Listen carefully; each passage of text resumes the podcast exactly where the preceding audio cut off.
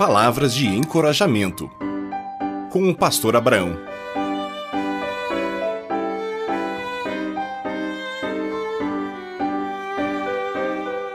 Cuide de sua saúde. Ouvimos muitas vezes a expressão saúde é o que interessa e o resto não tem pressa.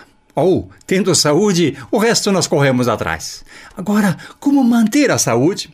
Pensando no corpo, lembramos de dores de cabeça, do estômago, da barriga, do pulmão, dos olhos e os músculos e outros órgãos mais. Com certeza, também lembramos de comida, de remédios, de médicos, de exercícios e atividades.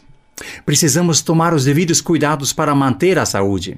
A prevenção é o melhor método. Além de nosso corpo, é necessário que cuidamos também da nossa saúde mental.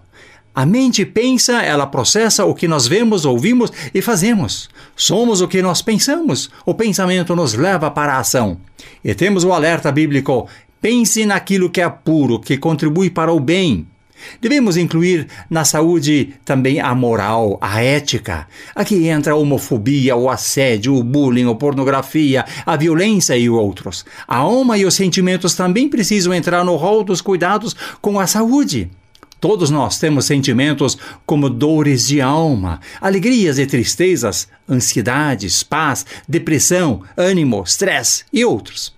Cuide de você mesmo e depois inclua um bom amigo ou amiga. Não se esqueça que tem profissionais que podem ajudar. A saúde espiritual merece nossa atenção e os cuidados devidos. A espiritualidade leva as pessoas ao, a praticar o bem ou o mal, leva as pessoas para a fé em Deus ou a descrença. Quanto melhor for a sua saúde espiritual, melhor será a saúde também em todos os aspectos, pois estando de bem consigo, evitará o excesso de bebida, glutonaria, não usará drogas, cuidará da sua aparência.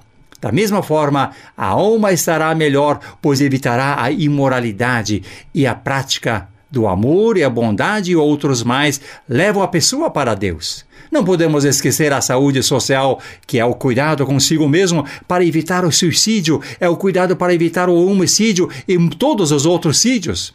Aqui cuidamos do respeito, da aceitação e da valorização.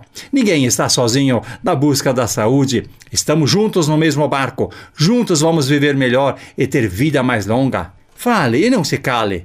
Não sofra sozinho. Não se isole. Divida a dor. Queira se livrar do mal. Disse Jesus: Vinde a mim todos vós que estáis cansados e oprimidos, e eu vos aliviarei.